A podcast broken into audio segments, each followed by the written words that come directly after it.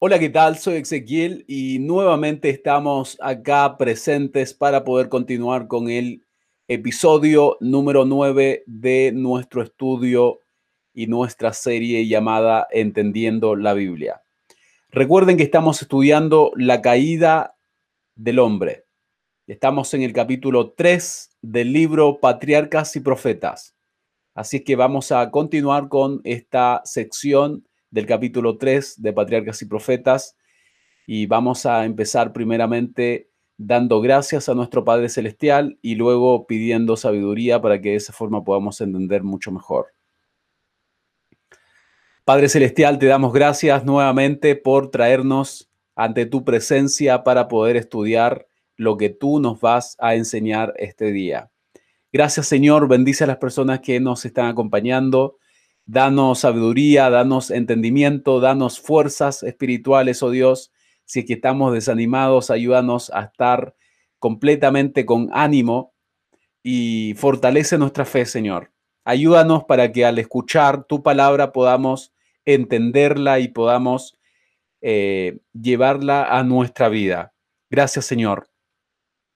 Acompáñanos, Padre, dirige nuestros pensamientos y ayúdanos a que el Espíritu Santo nos pueda dirigir a nuestro estudio. En el nombre de Jesús, amén. Amén.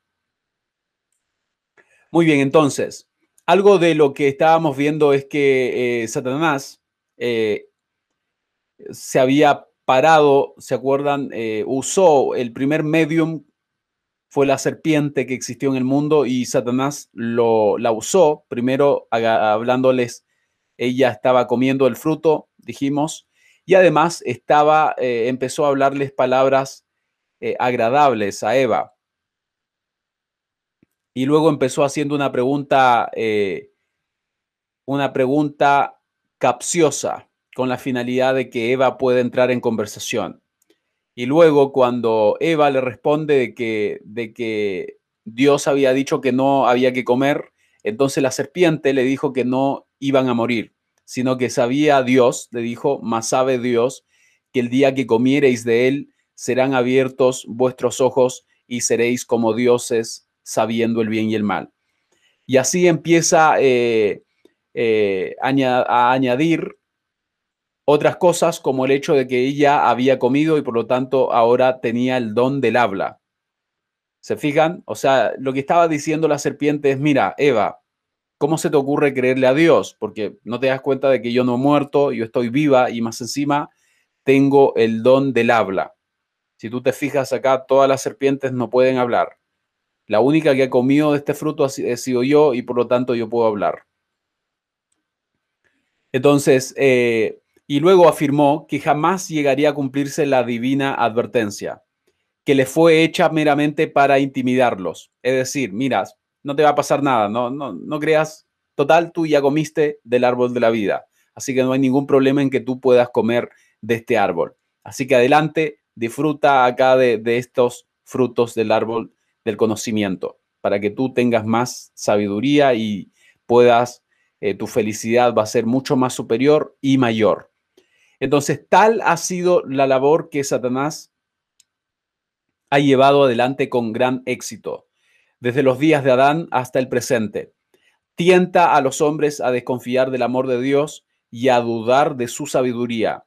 Constantemente pugna por despertar en los seres humanos un espíritu de curiosidad irreverente, un inquieto e inquisitivo deseo de penetrar en los inescrutables secretos del poder y la sabiduría de Dios o sea, constantemente lo que trata de hacer Satanás es hacer que el ser humano desconfíe del amor de Dios y a dudar de su sabiduría.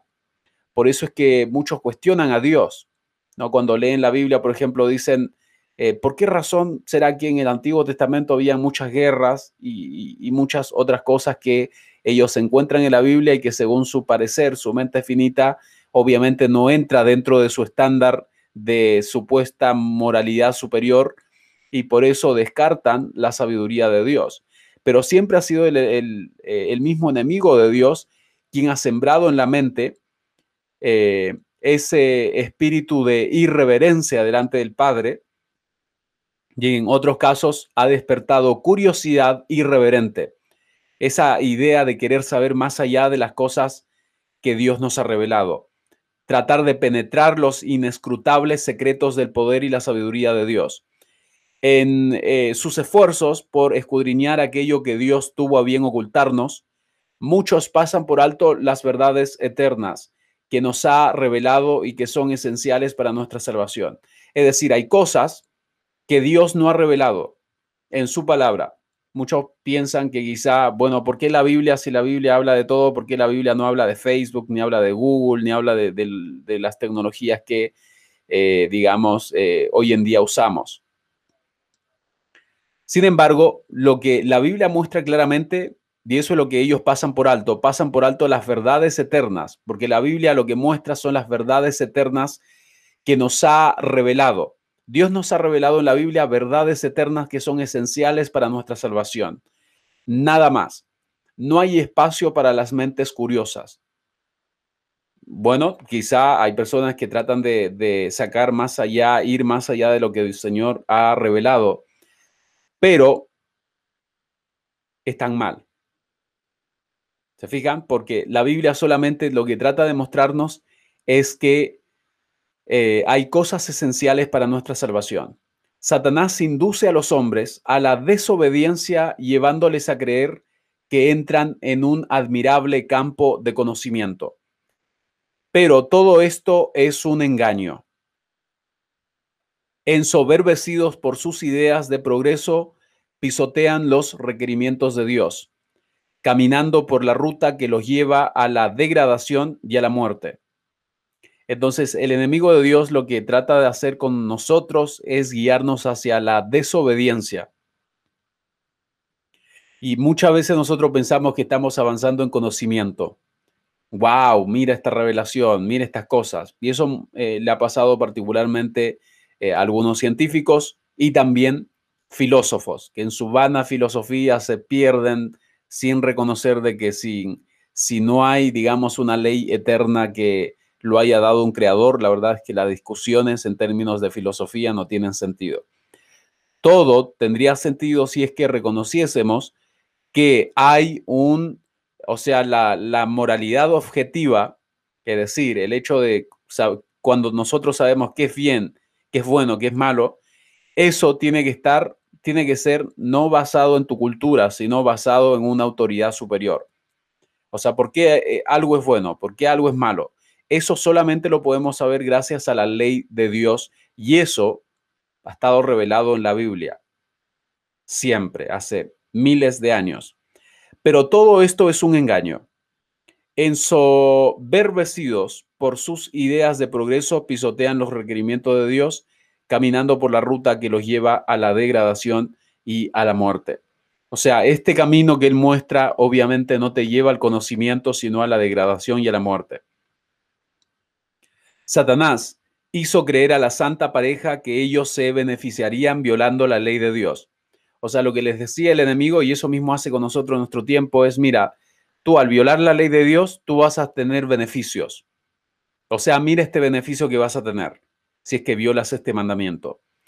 ¿No oímos hoy día razonamientos semejantes? Muchos hablan de la estrechez de los que obedecen los mandamientos de Dios, mientras pretenden tener ideas más amplias y gozar de mayor libertad. Hay personas que piensan, y esto particularmente les voy diciendo, sobre todo si ustedes están partiendo de la vida cristiana, hay personas que, eh, digamos, piensan que los mandamientos de Dios como que no te permiten tener libertad absoluta y de que realmente son una carga, una piedra de tropiezo para el ser humano. Entonces, estas personas que quizá puede que tengan buenas intenciones, están con buenas intenciones engañados. ¿Engañados por qué? Porque están desechando el mismo fundamento que Dios tiene en todo el universo, que son su ley. Y pero ellos pretenden, muchas personas que, que como que no les gusta la ley de Dios, pretenden, porque se toman de algunos textos del Nuevo Testamento particularmente, dando a entender como que la ley no sirve para nada, la ley de Dios, y eso no es así. La ley es eterna, la ley es justa, santa y buena, según el, el libro de Romanos capítulo 7, si mal no recuerdo. Entonces, mientras pretenden tener ideas más amplias, ellos piensan de que porque rechazan la ley de Dios, piensan que van a gozar de mayor libertad. Ellos piensan, no, nuestras ideas son mucho más amplias. Ustedes son, eh, nos tildan quizá de, que guardamos la ley de los judíos, una cosa así, porque ellos piensan que Dios solamente tenía leyes para judíos y, o sea, la ley moral me refiero, y no para todo el mundo. Es verdad de que habían leyes que tenían que ver, obviamente, con el pueblo judío, tenían que ver con las leyes ceremoniales, hasta que Cristo Jesús venga.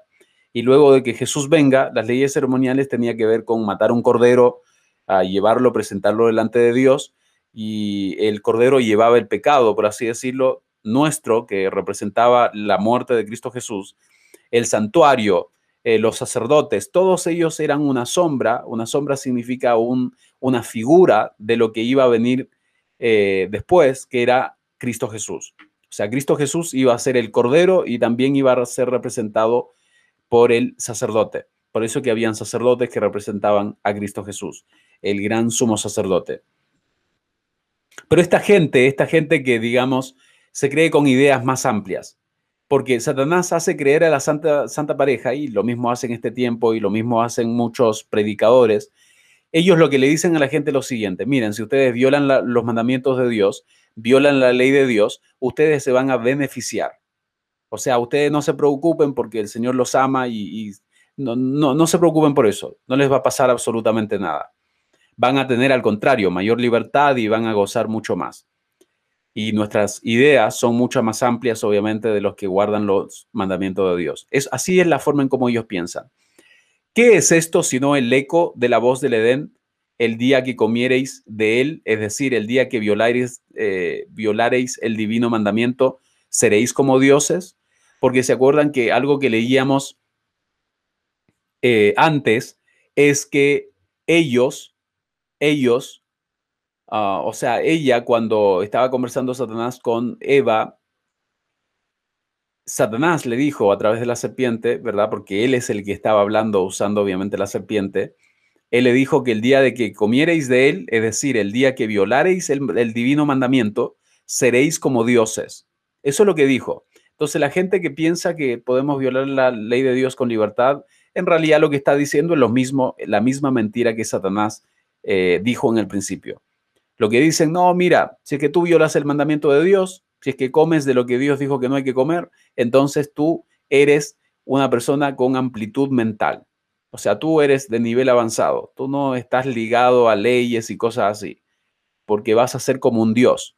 Vas a salir de tu esfera terrenal y te vas a poner en una esfera mucho más alta. Y esto le pasó particularmente a los filósofos en prácticamente todos los tiempos se envuelven ahí con sus teorías, con sus doctrinas inventadas por hombres y ellos piensan de que eh, eh, automáticamente uno conoce la ley moral porque está, eh, digamos, innato en, en, el corazón de los seres humanos y ellos lo tratan de explicar sin considerar la autoridad de Dios, primero, porque ellos, muchos de ellos defienden obviamente la vida, defienden el hecho de que no tenemos que robar y no tenemos que matarnos unos a otros y tienen muy buenas ideas, pero el problema es que ellos han pisoteado los mandamientos de Dios porque han hecho imágenes, han hecho de su conocimiento, de su sabiduría, han hecho un Dios. La palabra Dios en la Biblia hace alusión tanto a dioses físicos que eran como imágenes que se postraban eh, hasta el día de hoy. Ustedes ven gente que se postra frente a las imágenes, pero muchos han avanzado ya, ya no, no son como los antiguos paganos, sino que actualmente hay otras formas de, eh, eh, digamos, de idolatría una de las cuales es el conocimiento y la filosofía. Se fijan entonces, cuando alguien pone la filosofía por sobre los mandamientos de Dios, claramente estás violando los mandamientos de Dios. Por más que tú creas que tienes amplitud mental, obviamente no eh, has alcanzado el verdadero conocimiento que es en Cristo Jesús. Entonces, Satanás aseveró haber recibido grandes beneficios por haber comido del fruto prohibido. O sea, lo que dijo a través de la, de la serpiente es, mira, yo estoy hablando, tengo el don de él, habla y tengo más sabiduría que todos los animales. ¿Por qué, ¿Por qué tengo más, más sabiduría que todos los animales? Dijo la serpiente, porque yo he comido de este árbol. Y él habló de los beneficios, grandes beneficios de comer del fruto prohibido, pero nunca dejó ver que por la transgresión había sido desechado del cielo. Es decir, Satanás no le dijo a Eva de que porque por causa de su transgresión a él lo habían echado del cielo, aunque había comprobado que el pecado acarrea una pérdida infinita, ocultó su propia desgracia para atraer a otros a la misma situación. O sea, él ocultó el hecho de que estaba en una condición totalmente infeliz y de que estaba lejos de su creador y que estaba rebelde y que porque después de que descendieron de su condición los ángeles malos que se unieron a Satanás, no crean ustedes que vivían felices para siempre.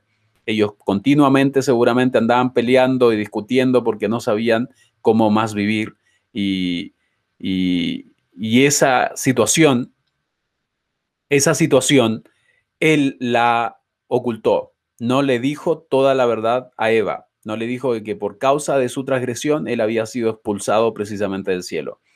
Así también el pecador trata de disfrazar su verdadero carácter. Puede pretender ser santo, pero su elevada profesión solo hace de él un embaucador tanto más peligroso. O sea, y esto, esto aquí nos habla, nos habla a los que eh, predicamos la palabra y también al, al pecador simple, digamos. Todo el mundo nos habla acá. A todo el mundo. Porque dice que, dice que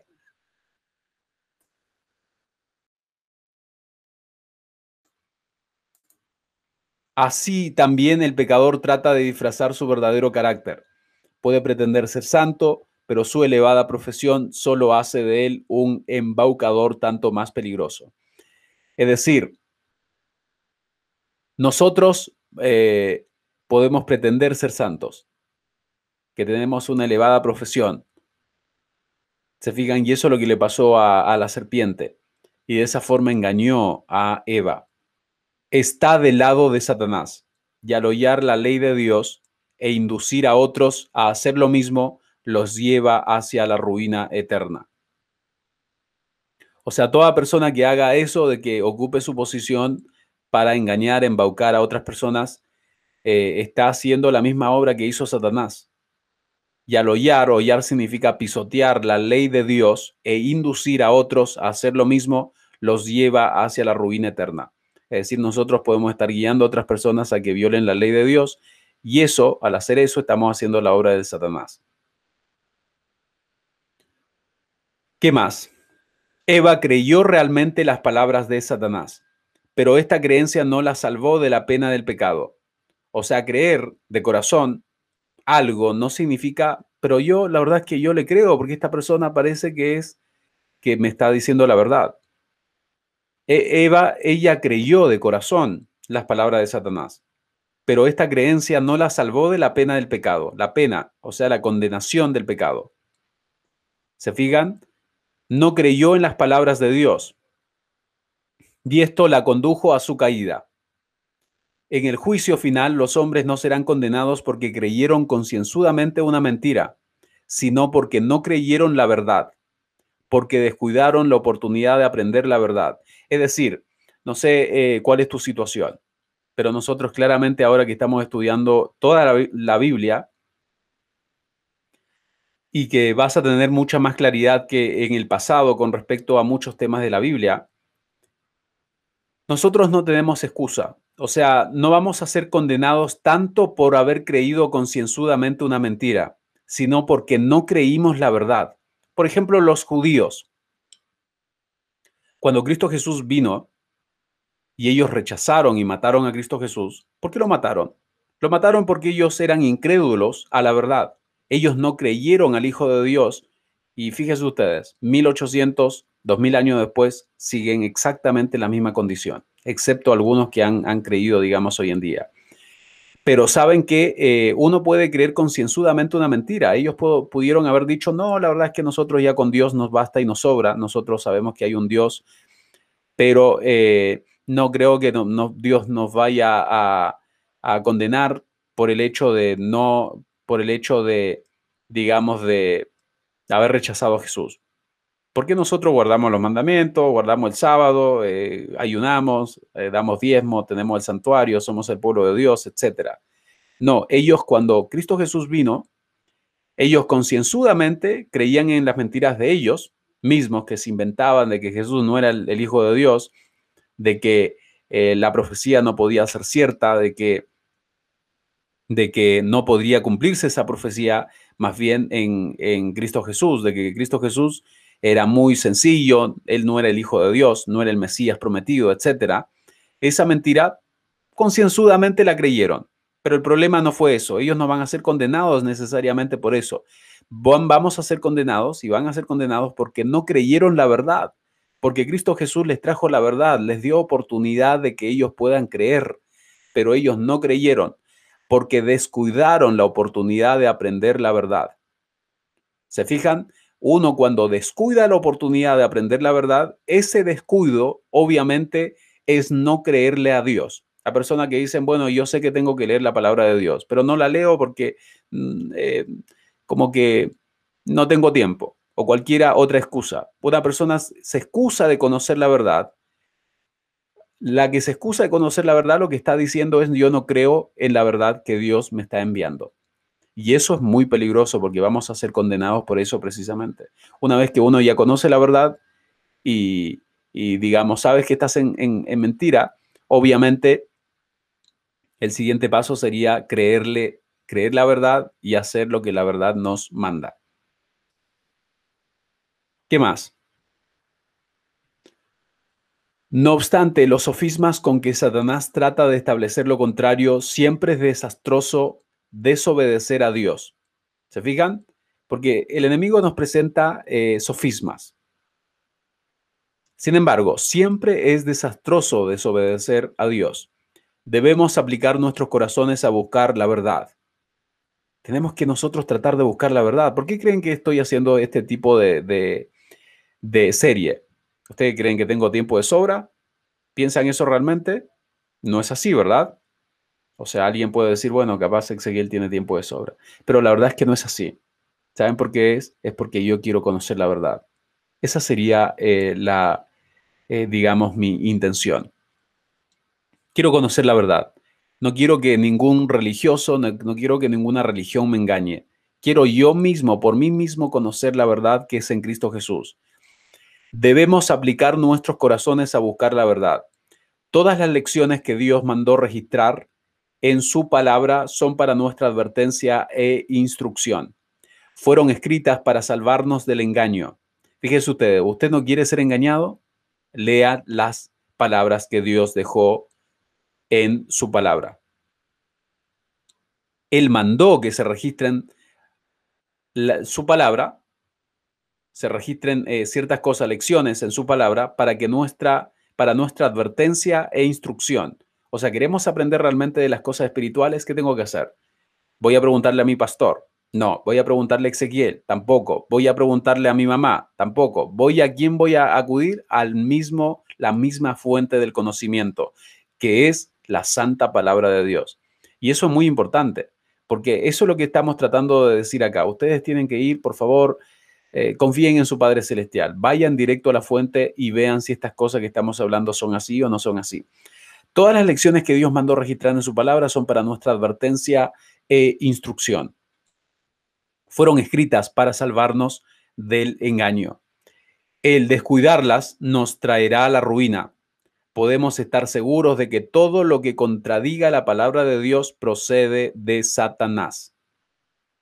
O sea, si usted no quiere ser engañado, usted no quiere ser engañado por su pastor, no quiere ser engañado por su iglesia, no quiere ser engañado por eh, el anciano de la iglesia, no quiere ser engañado por nadie, lo que tiene que, que hacer es ir directamente a la fuente del conocimiento, que es la santa palabra de Dios, la Biblia.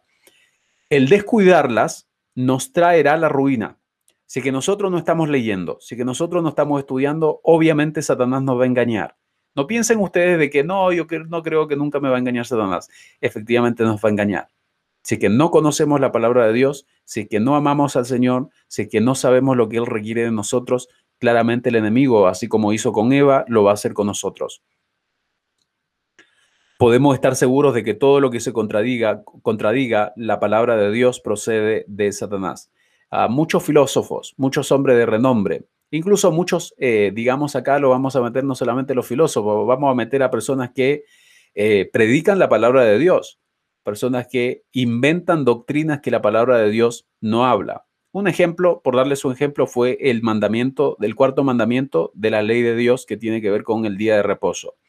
Entonces, el hombre de pecado, después vamos a hablar de, del hombre de pecado, pero Satanás usó al hombre de pecado en la tierra a un sistema, eh, un sistema de una forma de cristianismo apóstata en la Edad Media para cambiar el día de reposo, cambiarlo del sábado, cambiarlo al domingo. También inventaron una serie de doctrinas como el infierno, el hecho de que cuando uno muere se va inmediatamente al cielo o inmediatamente al infierno o inmediatamente al purgatorio y de que hay una vida consciente después de la muerte. O sea, como que cuando uno muere, cuando su mamá ha muerto, dicen ellos de que hay un alma que sale y se va al infierno o al cielo, etcétera. Y esas son mentiras de Satanás, porque eso contradice plenamente la palabra de Dios, de las personas que realmente estudian la palabra de Dios con consideración, no solamente de un texto bíblico, sino de toda la revelación. Porque hay textos que quizás son difíciles de entender, pero si es que tú solamente tú no puedes hacer una doctrina de un solo texto, tú tienes que tener una amplitud de conocimiento sobre la palabra de Dios para ver qué otros versículos dicen, qué otro profeta dice y de esa forma tener una claridad eh, con respecto al tema. Se fijan entonces, todo lo que contradiga la palabra de Dios viene de Satanás. Por ejemplo, la evolución.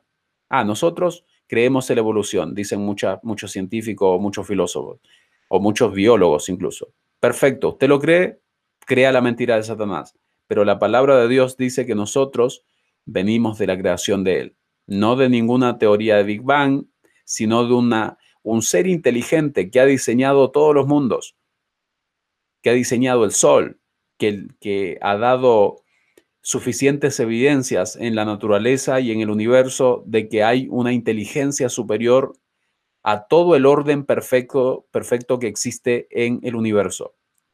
¿Se fijan? Entonces, todo lo que procede de que, digamos, de Satanás siempre va a ir en contra de la palabra de Dios. La serpiente tomó del fruto del árbol prohibido y lo puso en las manos vacilantes de Eva. Entonces le recordó sus propias palabras referentes a que Dios les había prohibido tocarlo a pena de muerte. Entonces, ¿qué, es lo que eh, hizo la serpiente? Porque Dios le había dicho a Eva en el capítulo 2 de que eh, si es que el día, el día que coman del árbol, ciertamente iban a morir. Pero Eva, cuando trató de defender lo que Dios le había dicho, ella inventó otra palabra más, que era tocar del la fruto, del fruto. Entonces la serpiente se aprovechó de esas palabras y ahora le fue y le puso el fruto en las manos de Eva y le dijo, mira, tú dijiste que ibas a morir si es que tocabas este fruto, pero claramente no es muerto le manifestó que no recibiría más daño de comer el fruto que de tocarlo. Mira, si es que ya tocaste este fruto y no has muerto, ¿tú crees que realmente vas a morirse que lo comes? En absoluto. O sea, fue una mentira. Y también fue lo que ella le dijo, la serpiente le dijo, es que, es que, eh, a ver, es que fue una mentira la, lo que dijo Dios. Eso es lo que estaba tratando de probar Satanás. No experimentando ningún mal resultado por lo que había hecho, Eva se atrevió a más. Vio que el árbol era bueno para comer y era agradable a los ojos, y árbol codiciable para alcanzar la sabiduría, y tomó de su fruto y comió. Fíjense ustedes, Eva vio que era codiciable y empezó a pensar en el fruto y vio que realmente este fruto es bueno y, yo creo que voy a, alcanzar la sabiduría y el conocimiento, me voy a estar al mismo nivel de Dios. O sea, ella anhelaba realmente salir de su, de su situación de ser humano y eh, investigar en, en una sabiduría que Dios no le había dado. Tratar de alcanzar esa sabiduría de Dios. Fíjense ustedes. O sea que ella codició una posición que Dios no le había dado. Era agradable al paladar. Y a medida que comía, parecía sentir una fuerza vivificante y se figuró que entraba en un estado más elevado de existencia. Sin temor tomó el fruto y lo comió. Se fijan, ella empezó a comer del fruto que le dio la misma serpiente en sus manos. Y ahora, habiendo pecado, ella se convirtió en el agente de Satanás para labrar la ruina de su esposo. ahora que ella había pecado. Ella comió, pecó, se convirtió en una pecadora. Y ella se convirtió en el agente de Satanás para labrar la ruina de su esposo.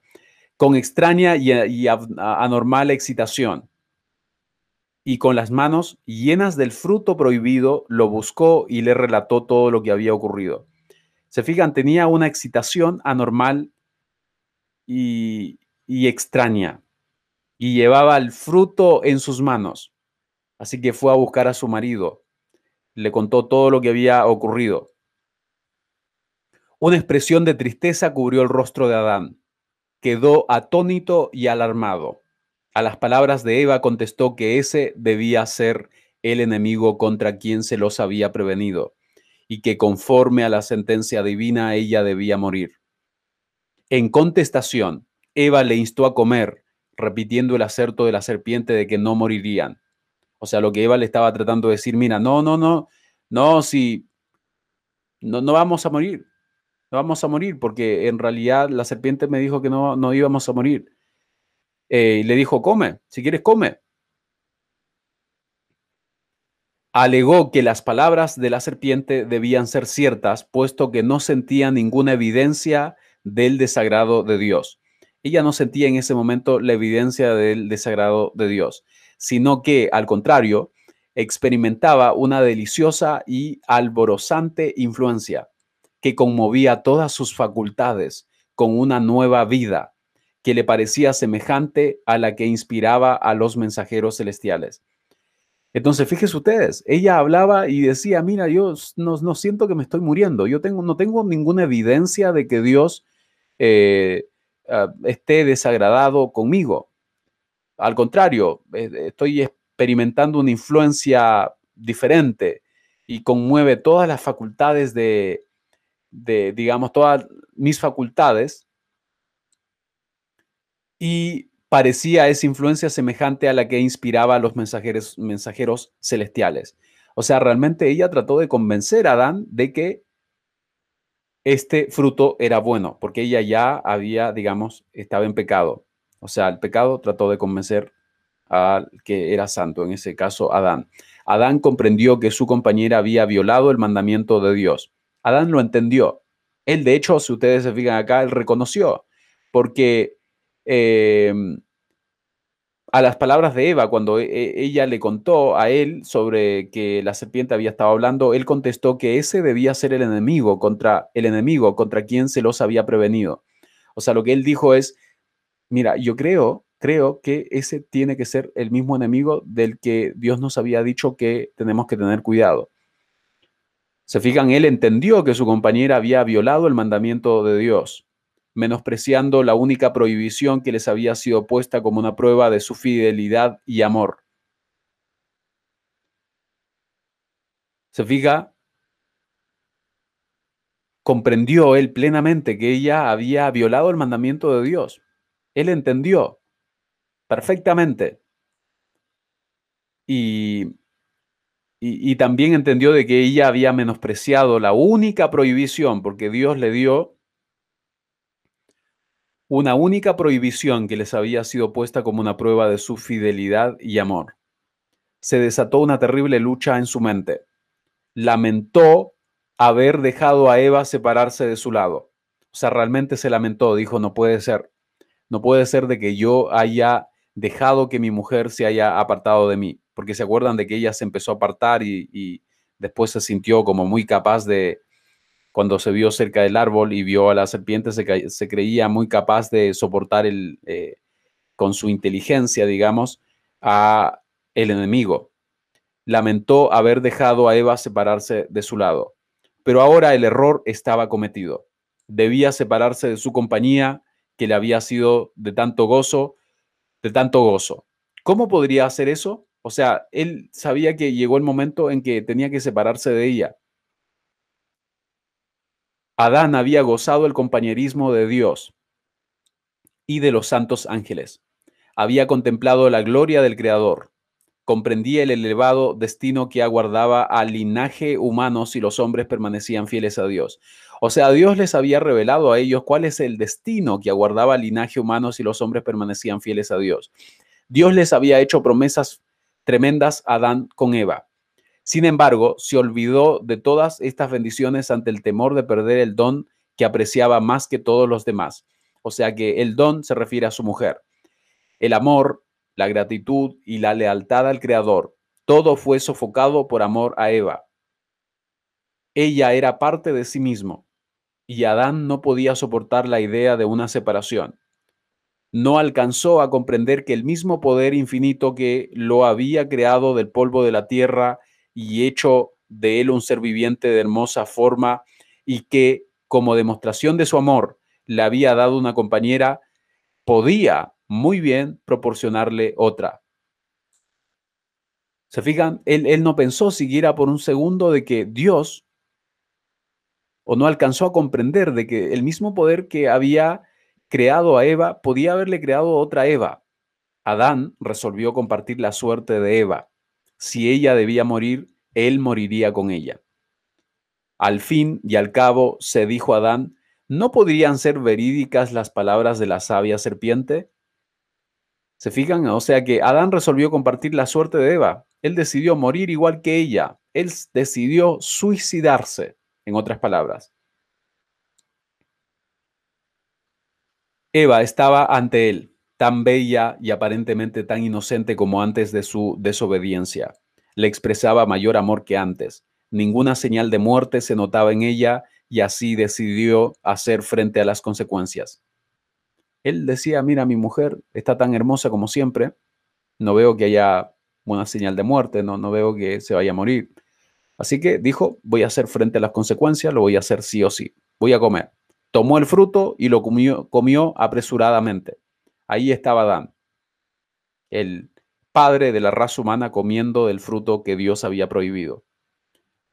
Después de su transgresión, Adán se imaginó al principio que entraba en un plano superior de existencia. Pero pronto la idea de su pecado le llenó de terror. El aire que hasta entonces había sido de temperatura suave y uniforme pareció enfriar los cuerpos de la culpable pareja. Al principio él sentía, wow, estoy entrando en un plano superior de existencia.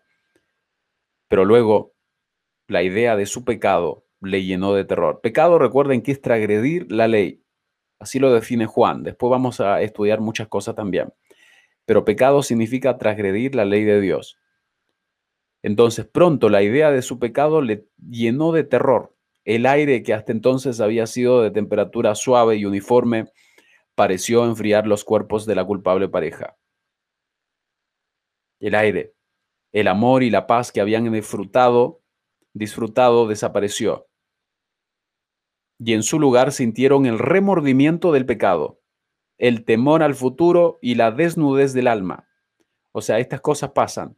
El amor y la paz que habían disfrutado hasta el momento, ahora sí, empezó a cambiar y ahora tenían remordimiento del pecado. ¿Por qué lo hicimos? ¿Por qué se nos ocurrió comer del fruto? Y tenían temor del futuro, porque obviamente no sabían que iba a venir en el futuro. Y la desnudez del alma. La desnudez del alma. Wow, la desnudez del alma. Se sentían realmente desnudos del alma. Fíjese usted, la desnudez del alma.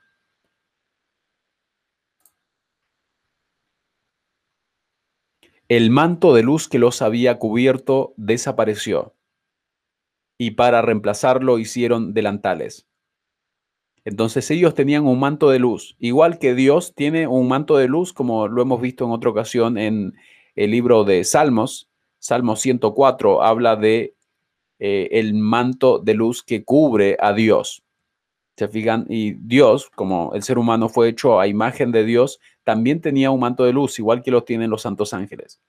Pero el manto de luz que los había cubierto desapareció, y para reemplazarlo hicieron delantales, porque no podían presentarse desnudos a la vista de Dios y los santos, eh, santos ángeles.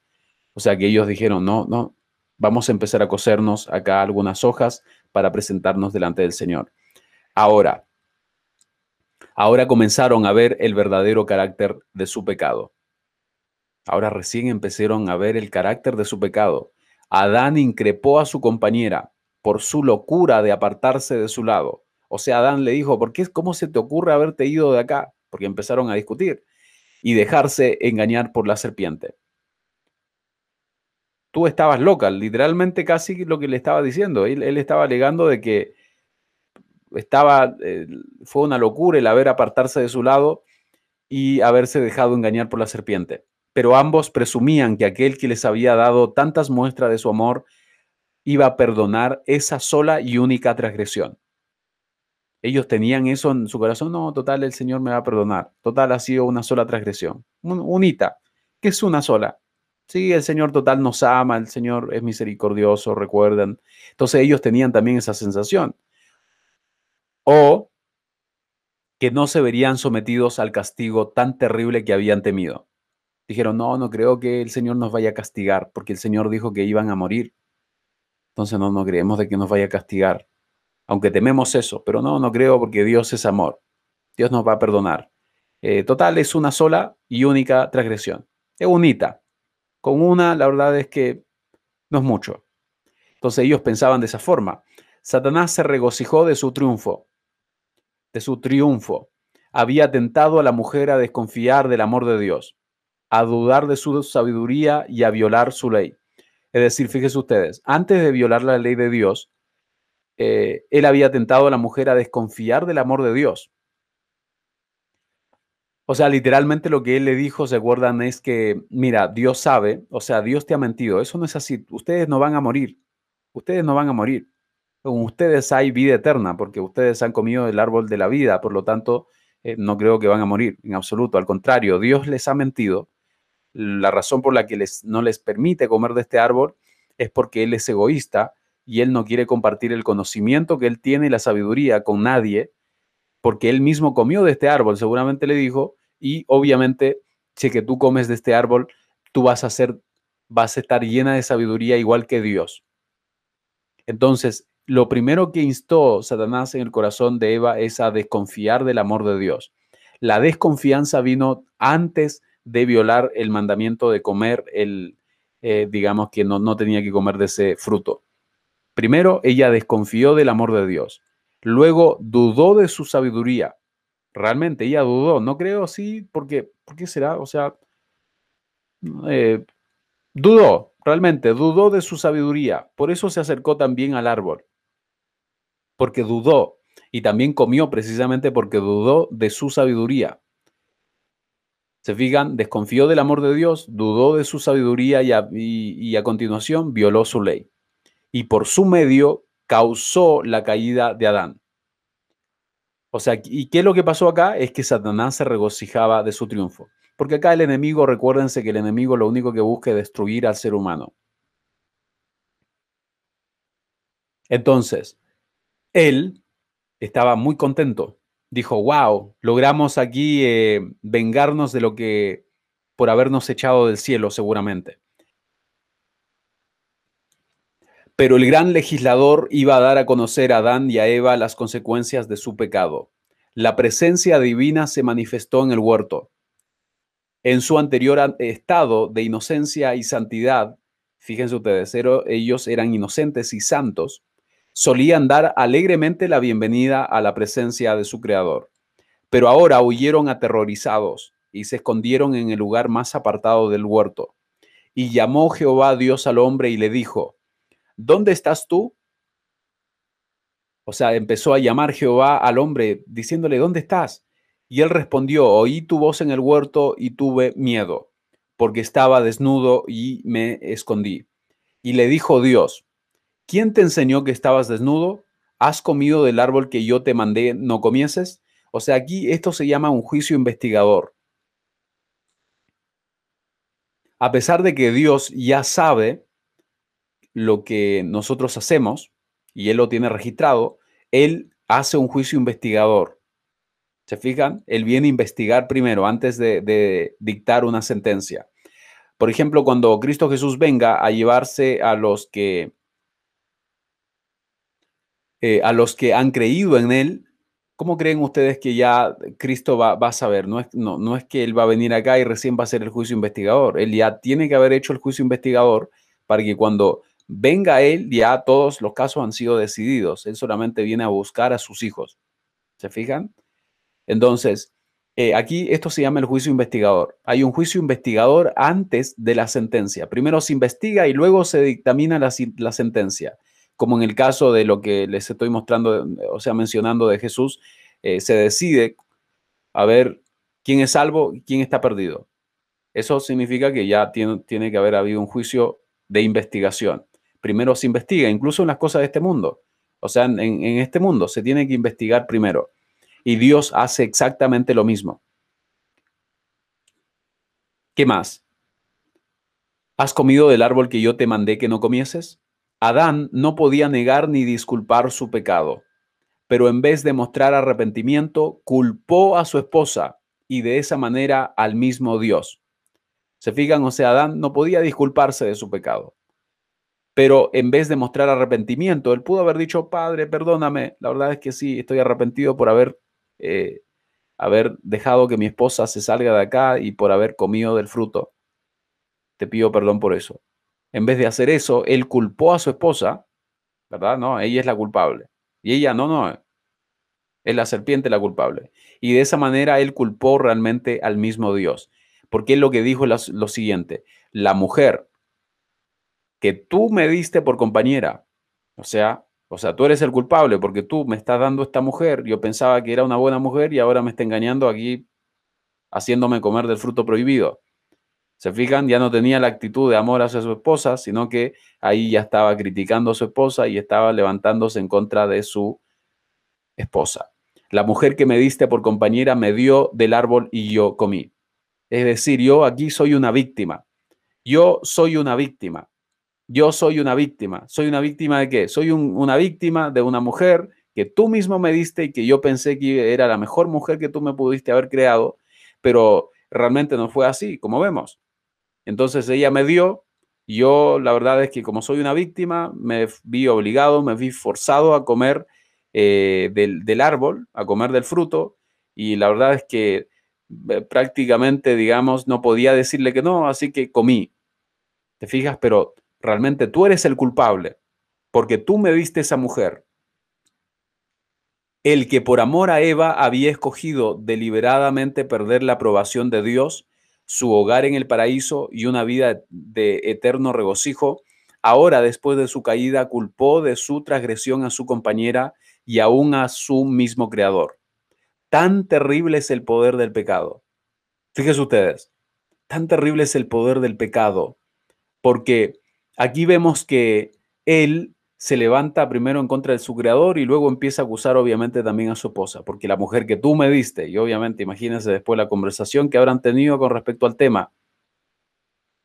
Eva seguramente ahí alegando, diciendo cómo se te ocurre andar acusándome delante de Dios, como son las típicas, digamos, eh, luchas entre los matrimonios, entre él, viene a acusar a su esposa, su esposa acusa a él, y eso es el poder que tiene el pecado. Todo es egoísmo. Entonces él obviamente no dijo, mira, yo por amor realmente, porque amaba tanto a Eva, yo decidí desobedecer tu, tu, tu, mandato y decidí incluso tener, o sea, decidí incluso si es necesario que me eche de este paraíso, de que no tenga una vida de eterno regocijo, yo estaba dispuesto a morir por mi compañera.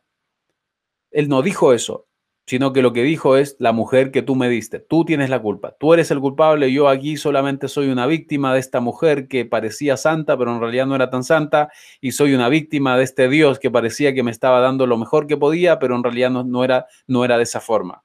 ¿Se fijan?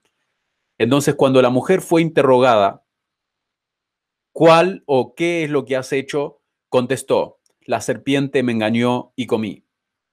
Entonces, lo que estaba diciendo Eva realmente acá es, ¿por qué creaste a la serpiente? ¿Por qué creaste la serpiente? ¿Por qué la dejaste entrar en Edén? O sea, ¿cómo se te ocurre? Tú se supone que eres inteligente, ¿por qué dejaste que una serpiente venga acá al Edén?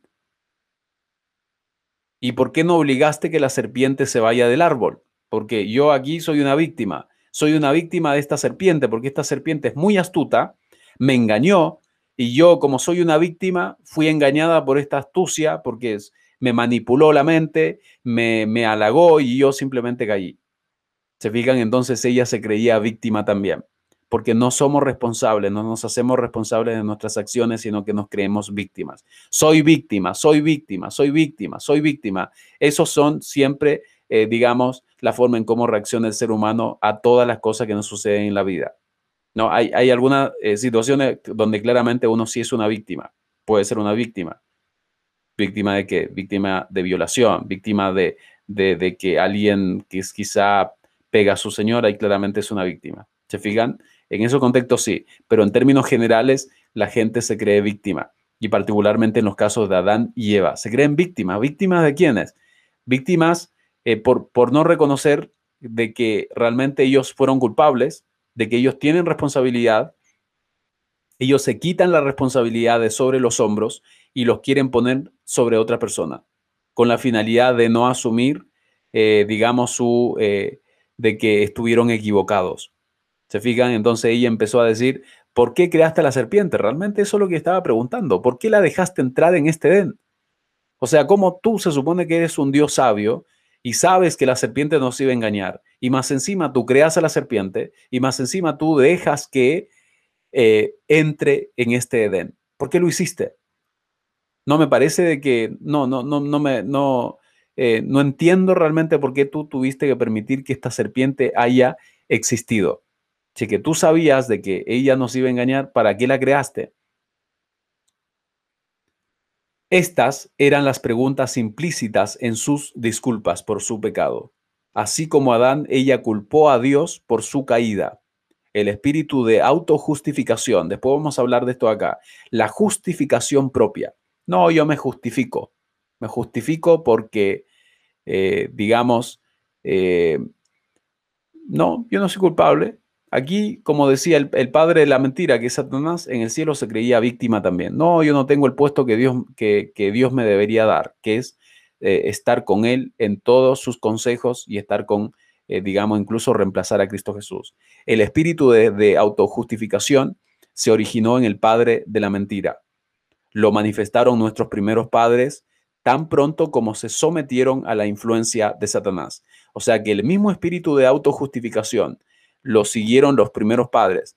También a culpar a otras personas y, menos ser capaces de ser conscientes y decir, no, yo pequé porque yo quise. Yo hice lo malo porque yo quise.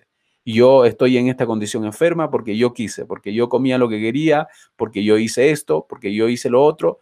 Y, realmente eh, es como esta, esta persona, ah, una persona decía eh, en alguna ocasión, mis padres, ah, no, no, era algo así como, bueno, mi, esposo se porta muy mal.